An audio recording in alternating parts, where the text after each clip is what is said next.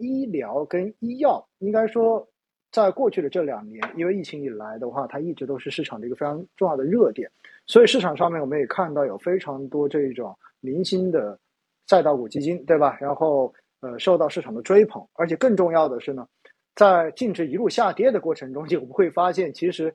抄底的热情非常的高，所以有相关的这种基金。在整个下跌的过程中间，它的这个份额规模还涨了几倍这样的一个过程，但是呢，到最后又回到了似乎以前在股市中间经常出现的一句话，就是越抄越亏，抄到最后发现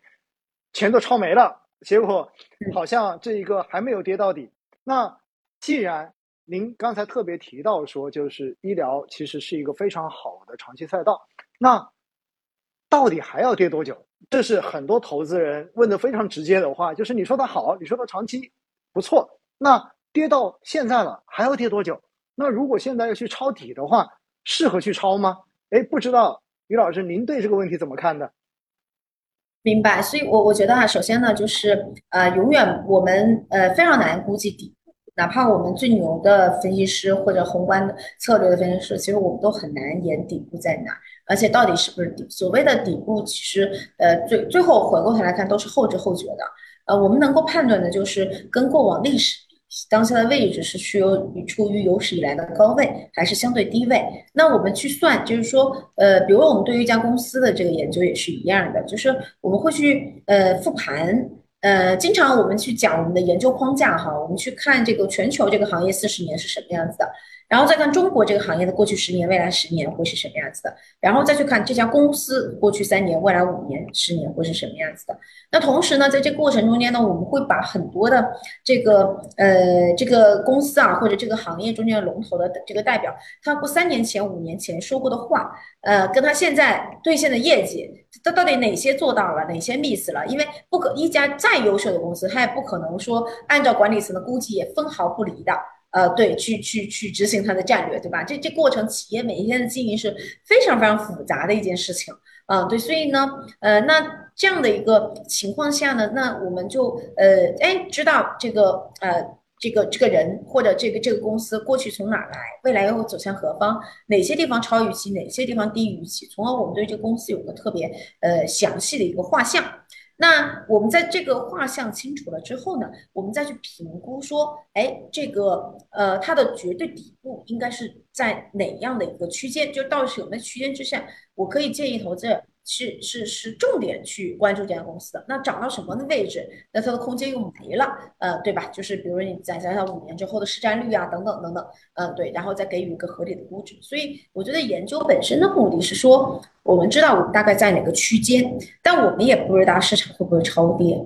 也不是说不知道市场会不会超涨，因为这就夹杂了超跌跟超涨本身就夹杂了非常多的情绪面以及资金面的一个情况。那我们是很难对此去做判断的，嗯，对。但是呢，我们能去做判断的，就是我们自己掌握自己能掌握的东西嘛，就是这公司以及这个行业的基本面，嗯，对。所以呢，我们觉得，嗯，就是啊，不要用这个抄底的方式来加码，而是要以更长期的布局去看，哎，我们对于这个行业的长期的成长逻辑，呃，有没有变化？那这笔投资在我的整个的资产中间占比是呃多少？我打算拿多久？那拿到就是回答清楚这些问题之后，才去做你理性的这个呃判断。呃，这是第一点，我想去跟大家去呃分分享的。那第二个呢，我觉得呃从买基金啊呃的的角度来讲，我觉得定投可能是一个比较好的一个方式。或者你分批的这个投资哈，就是假设你过去呃在一个时间点你觉得跌到位了，那你可以买一些，但是仓位不要加太重。然后那市场确认了这个底部之后，那慢慢的你再加仓，呃，就就采取这种分分批啊、分段啊，或者是定投的方式，以使得就是呃压力没有那么大，然后也能够分散这个风险。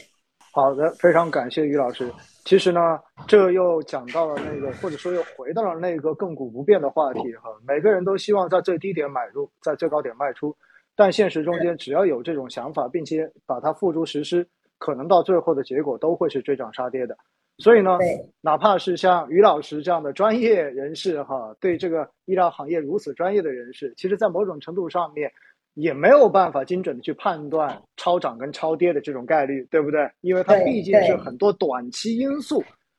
在一起突然之间激发出来的一个结果。所以呢，我们要做的事情是，首先在投资之前，你是否认同这一个赛道的长期投资机会？